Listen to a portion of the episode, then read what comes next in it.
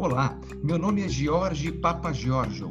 Bem-vindos ao podcast do Conexão Trade Online para esta série especial Debriefing pós Startup Week. Apenas relembrando, entre os dias 13 de julho e 17 de julho de 2020, vocês estiveram conosco na primeira Startup Week de Trade Marketing realizada no Brasil. Durante aquela semana, nós reunimos 10 startups e empreendedores incríveis apresentaram suas histórias e, principalmente, apresentaram as soluções que as suas startups trazem para o mercado. Durante esses 10 webinários, nós tivemos a oportunidade de entender quais as dores do trade marketing, quais as dores das empresas que estas startups ajudam a resolver com essas soluções. Os webinários da Startup Week foram conduzidos como reuniões de negócio, com perguntas dos organizadores e do público. E como toda reunião de negócios, depois da reunião, nós fazemos um debriefing. Um debriefing para revisar o que aprendemos com a startup e como podemos incorporar as suas soluções em nossa empresa. E é por isso que nós estamos aqui hoje.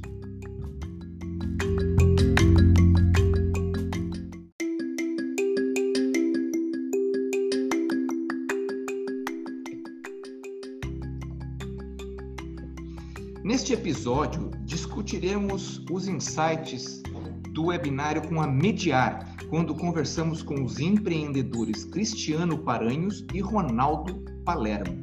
Deixe-me convidar a Dani Mota para se apresentar e participar deste debriefing conosco. Gente, muito bacana estar aqui novamente falando nesse episódio sobre a Mediar, é uma startup que traz aí bastante inovação para o shopper. Vem com a gente, Tânia. Estou aqui super contente de estar com vocês também. Hoje nós vamos falar da Mediar, né? Tivemos aí uma, uh, um webinar muito interessante que abordou uh, o monitoramento que a Mediar faz nas lojas físicas, né? Eles fazem um monitoramento por meio de câmeras de segurança, onde eles coletam uma massa de dados, uh, estruturam alguns algoritmos, né? E trabalham de uma maneira muito simples e muito eficaz no entendimento do comportamento do shopper, né, no fluxo das lojas e diversos indicadores que nós vamos explorar nesse debriefing agora.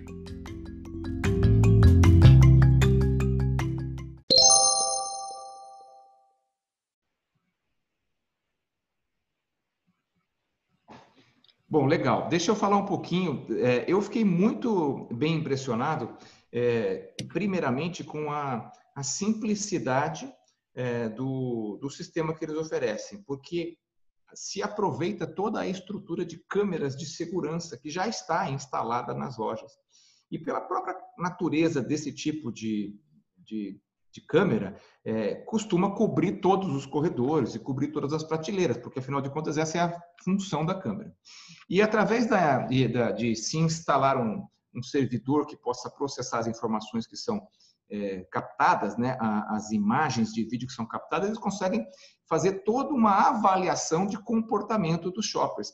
É, o conceito utilizado é o conceito que, como eu até comentei no webinário, muitas é, indústrias já fazem pesquisas de shopper utilizando este mesmo funil, né, que, que começa com quantos é, shoppers, né, qual o fluxo de shoppers, seja na loja, seja no próprio, no próprio corredor, e aí vai entendendo né, o, quantos que param, quantos que entram, quantos que param, quantos que interagem e quantos que efetivamente colocam o produto no carrinho. Esse mesmo funil que já é tão comum ser feito em pesquisas de shopper, eles trazem facilidade, velocidade e até redução de custo na maneira como isso é obtido, porque as imagens estão sendo capturadas de maneira automática e constante. Então, eu entendo que é uma inovação bem relevante, porque faz com que muitas empresas médias que não tinham condições de contratar esse tipo de pesquisa, que elas possam entrar no jogo, né?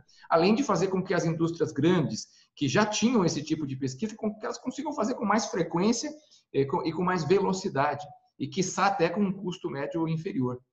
O é, que, que, você achou, Dani? Concorda com, com esses meus meu, meu, meu, ponto? Ou você tem alguma coisa nova que eu não, que eu não consegui enxergar? Coloca. Não, eu concordo. É, com a gente. Concordo, Jorge. A beleza realmente da simplicidade de utilizar as câmeras como fonte de informação. É, o que barateia os custos, provavelmente, né? Quando a gente compara com as pesquisas que eram feitas de maneira é, diferentes, onde você precisava ficar ali contando ou mesmo é, utilizando câmeras para filmar.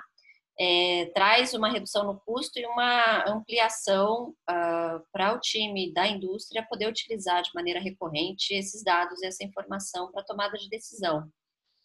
E o que eu diria adicional é a, a recorrência desses indicadores. Né? Isso tudo está no dashboard.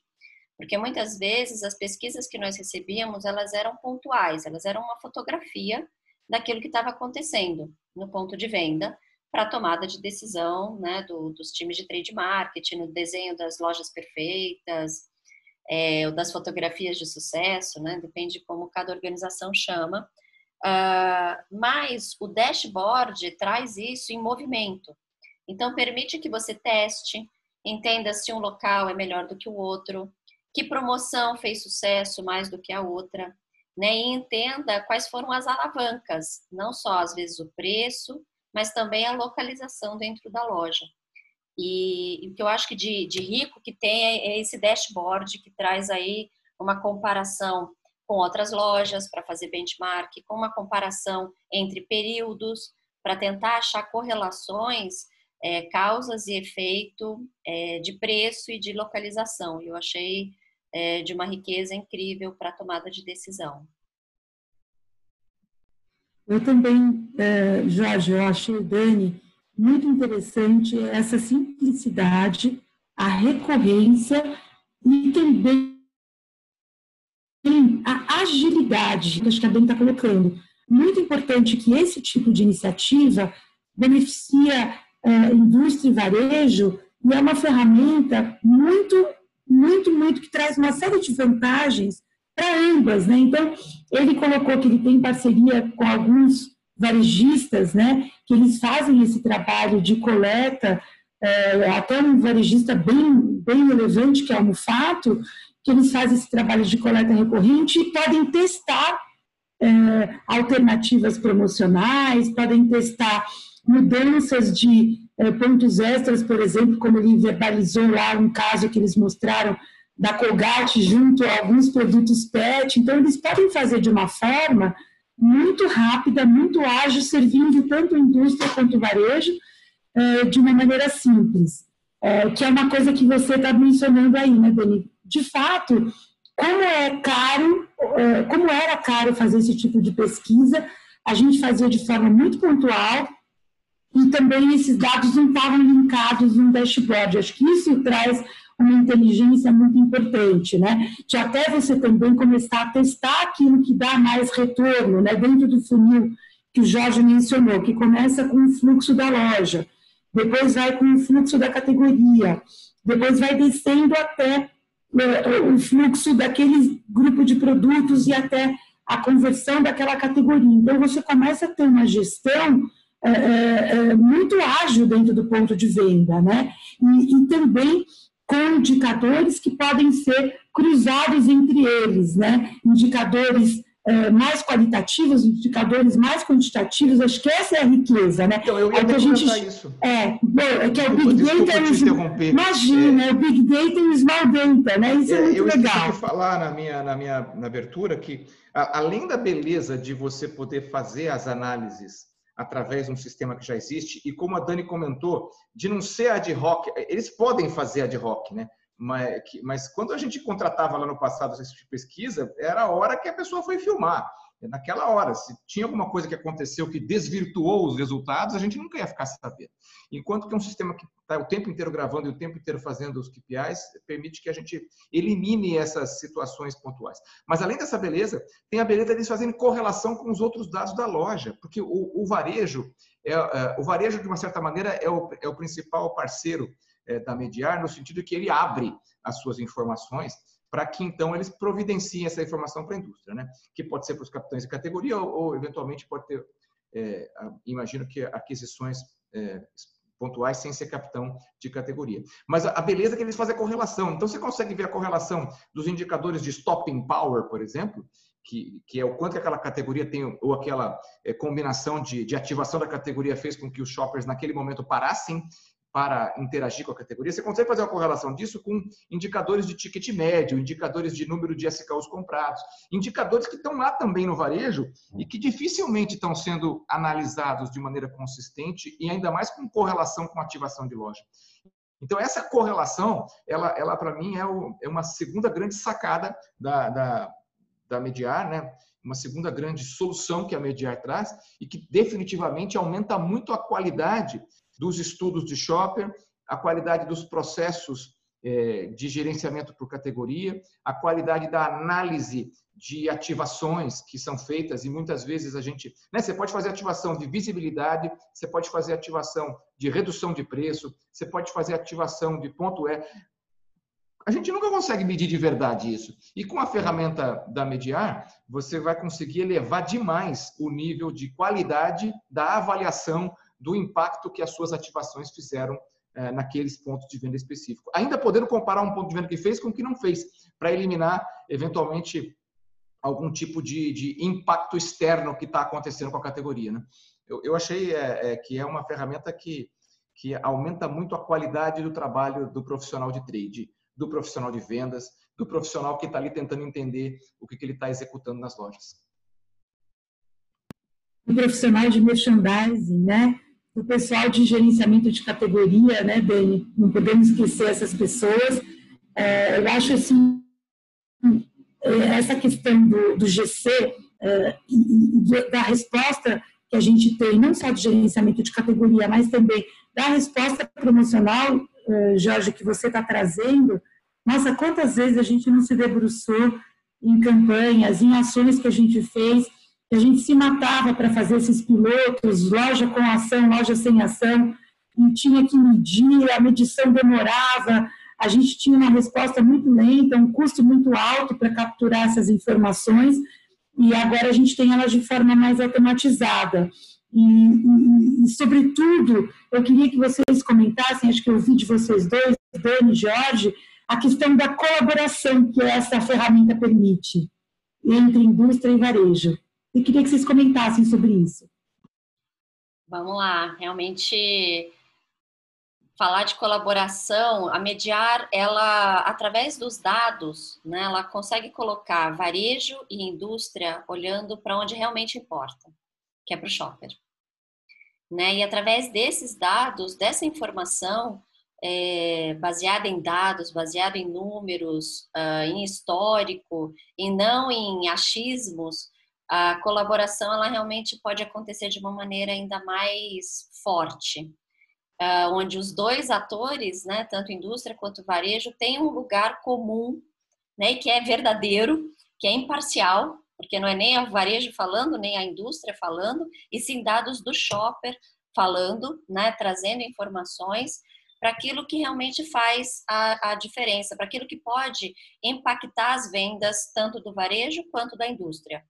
É, então, nesse, nesse aspecto, ele consegue trazer um dado que constrói, né, que ajuda na construção dessa colaboração entre esses dois, esses dois parceiros. Para mim, isso é, é, é, reduz né, os potenciais conflitos, quando o varejo às vezes quer vender um determinado espaço, a indústria acredita que outro, né, quem nunca quis colocar ponto extra no hortifruti, porque é o lugar que tem mais fluxo, não é? é que, que categoria que nunca quis estar ali, uh, mas às vezes não é o melhor lugar, né? Então, e, e, mesmo o contrário, às vezes eu lembro do, do Hitmap, que é uma ferramenta também muito visual e que ajuda nessa tomada de decisão. Muitas vezes tem áreas nos varejistas uh, que não estão sendo visitadas. Então, eu fico imaginando um varejo né, grande, com 20 checkouts, tendo áreas que são pouco densas, né, pouco frequentadas. Como é, que ela, como é que ele pode, através agora dessa colaboração, com esses dados, é, pedir ajuda para a indústria para esquentar aquele ponto, né? Para trazer experiência, para utilizar é, de uma maneira diferente e, e, aumentar a produtividade do, do varejista. Então, são informações muito ricas que podem trazer para a mesa de negociação elementos que não estavam visíveis. Então, eu acho muito bacana, é uma ferramenta que pode contribuir muito, sim, Tânia. É, falando em colaboração, assim, é, não adianta a gente querer se enganar, né? É, colaboração entre varejo e indústria é uma questão de mindset do varejo e da indústria, né? E tem algumas que estão mais preparadas para isso. É, tem, e as que estão preparadas para isso, é, tem na Mediar uma ferramenta para potencializar essa intenção que eles têm. Então, a Mediar não vai resolver o problema de mindset da, do varejo que não quer colaborar e não vai resolver o problema do mindset da indústria que não quer colaborar. Mas se você é, tiver já o mindset, a ferramenta da Mediar permite que essa colaboração possa ser mais efetiva, porque você consegue medir é, o resultado daquilo que você está colaborando em construir, né? Então, é, para mim, é um pouco isso. Eu sei que eles comentaram muito na, no, no no webinário, né, que até o nome deles, mediar, tem a ver de mediação, né? É, é, achei legal a sacada, mas também é, comentaram que o primeiro parceiro estratégico deles foi um varejo que tem esse mindset e que por ter esse mindset conseguiu é, e não foi de uma hora para outra, conseguiu construir todo esse esse esse aprendizado de ferramentas. E isso é uma outra coisa que eu ia comentar, porque a, a Dani comentou do heat map, né, do mapa de calor. É, esse, esse mapa de calor ele é uma ferramenta sensacional para o próprio varejista, né? Entender o que está acontecendo com, com ele. Mas mais, é, eu queria ressaltar o seguinte, é, que é, não é só a informação que a, que a ferramenta é, entrega, né? Ela entrega também algumas é, formatos de visualização de dados, dashboards, que foram construídos ao longo de alguns anos, é, tentando acertar e errando e corrigindo, né? É, e ainda tem muito pela frente, eles falaram para a gente, eles estão, para expandir mesmo, ainda tem um campo pela frente. Mas, que, mas a impressão que me deu é que eles chegaram num, num ponto interessante de qualidade é, da maneira como a informação é apresentada. E, e, evidente que cada indústria talvez tenha interesses em customizar e, e, e vão até trazer sacadas de como ver melhor ainda essas informações. Mas me pareceu que eles chegaram num ponto bem interessante, onde a grande maioria das empresas já se beneficiaria, né? E o Hitmap é um exemplo, né? Um exemplo disso. Eu gostaria de complementar o que você está falando, Jorge, como nós três aqui somos é, data-driven, né? orientados por dados nas nossas carreiras e, e, e é uma coisa apaixonante mesmo é, a visibilidade dessas informações. Né? A gente hoje tem uma facilidade muito grande dentro da ferramenta da Mediar, que é, é uma comparação dessas diversas informações. Vamos citar algumas que ele mencionou, é, que o Cris mencionou, né? que elas resumem e correlacionam algumas variáveis. Então, ele tem o tal do, do mapa de calor, que a Dani já citou, né? e você pode ver esse fluxo de pessoas dentro da loja, dentro da categoria, ao longo dos dias da semana, ao longo de horários, que eu achei super interessante também, de você começar a agrupar os horários de maior fluxo, dias da semana. A gente está na pandemia hoje, uma mudança muito grande do perfil de ir da loja, por questões de, das restrições que a pandemia está trazendo, então, de alguma forma, isso está é, hoje mais espaçado, com uma compra mais planejada, mas olha que interessante. Aí você cruza isso com o ticket, né? Então você já tem informações de sazonalidade, você tem informação desse fluxo, tanto na loja quanto na categoria, e também das vendas. E de como esse mapa de calor, dentro da própria loja, como a Dani já mencionou, e você também, Jorge, essa questão dos pontos quentes e frios, né, que é muito interessante. Então, é, é, é, uma coisa que ele falou que me deixou muito com, com uma sensação positiva em relação às informações, que é como a gente pode correlacionar essas informações e, sobretudo, fazer as perguntas corretas.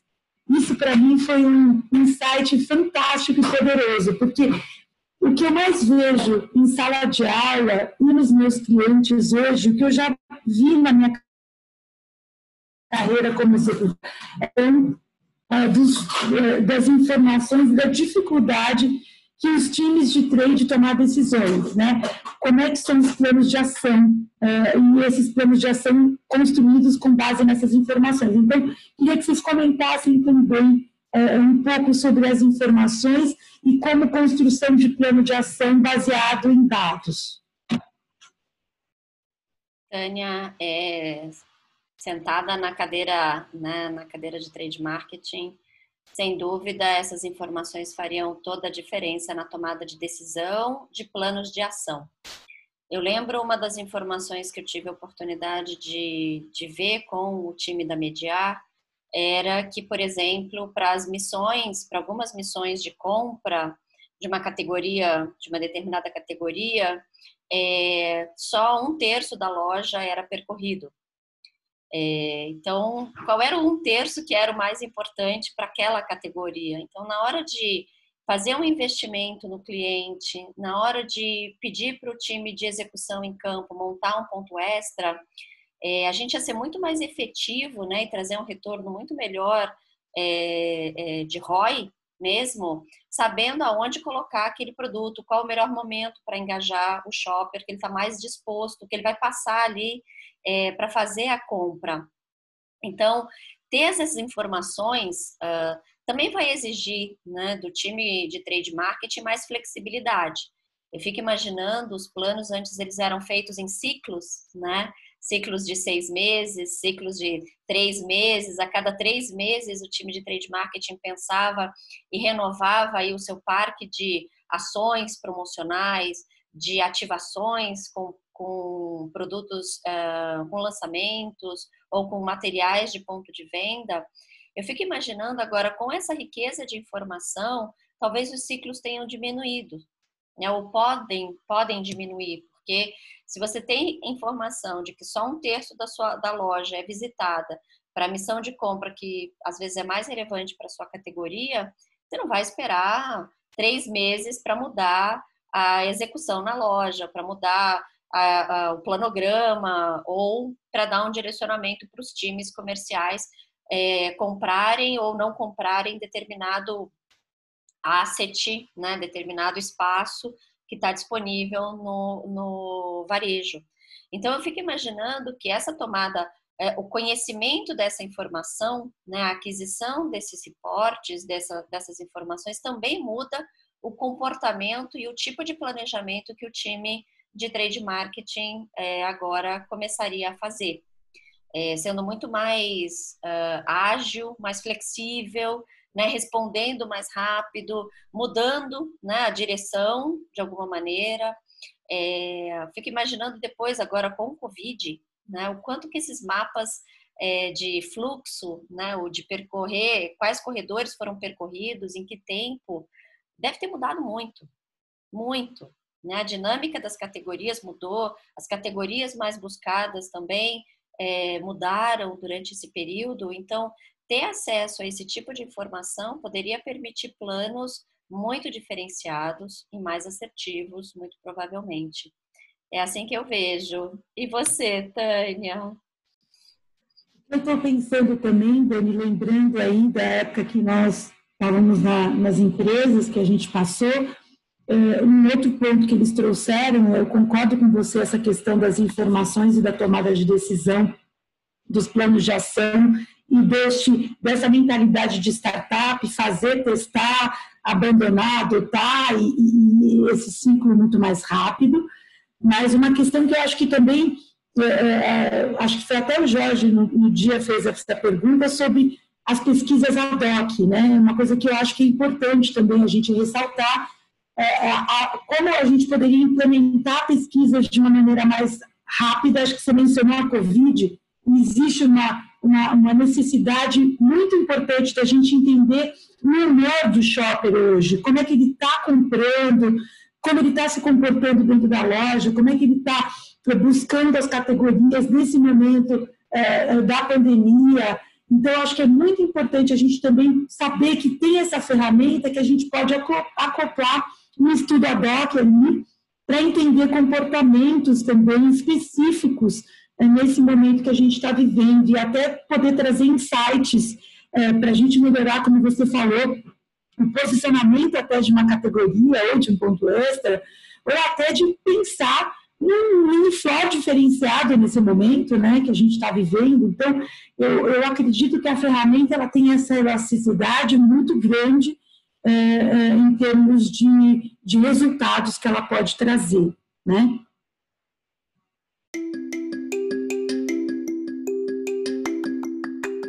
Vocês querem comentar um pouco de resultados, custos e tudo que a gente sempre comenta, que eu acho que é importante, o retorno que a gente pode ter desse tipo de, de ferramenta, de solução? Claro. É, assim, só complementando o que vocês comentaram, é, essa agilidade, assim, toda vez que você contrata ou adquire algum tipo de informação é, analítica, o grande risco é, é, é, não saber a dose certa de utilizar, né? Então eu sempre fico preocupado com isso. É, então é um, meio, alguns ciclos vão ser encurtados, outros não precisam ser encurtados porque você vai ter mais qualidade na informação, mas não necessariamente precisa é, encurtar. Mas definitivamente vai existir uma, um acesso à informação rica que tem que ser usado de maneira ágil no dia a dia, né? É, e, e, algumas correções têm que ser feitas no, no, curto, no curto espaço de tempo, outras talvez não sejam. Eu fiz uma, recentemente um projeto numa grande multinacional que era para entender é, o retorno sobre investimento das ações promocionais. E, e, claro que tem que se implementar um processo. E a, a falta de informação para avaliar o, o, efeito das ações promocionais é incrível. Né? E uma ferramenta como a Mediar aumenta a qualidade disso. Mas a gente vai aprendendo com o tempo. Às vezes tem que fazer várias rodadas. Uh, provavelmente, uh, depois de um ano fazendo muitas rodadas, é que você vai ter uma, um, uma compreensão completa de como que a sua categoria funciona e vai mudar todos os seus planos para o ano seguinte. Mas tem que ter essa flexibilidade do quarto, com certeza. Então, é, é, realmente, é, eu fico muito feliz com qualidade, com, a, com startups que estão trazendo qualidade na informação. Bom, pessoal, é, eu queria agradecer a todos vocês que estão que estiveram, que assistiram, que escutaram esse podcast e acompanharam até o final. O nosso propósito aqui é de aprofundar o conteúdo do webinário que a gente viu juntos na Startup Week e agregar ainda mais valor para vocês da nossa audiência. Então, muito obrigado por estarem aí e, enfim, deixem aí os seus comentários, perguntas, sugestões nas nossas redes sociais que vocês vão poder acompanhar de acordo com os links que a gente vai disponibilizar aqui é, neste neste espaço. Obrigada e até a próxima. Tchau, tchau, gente. Nos vemos no próximo episódio.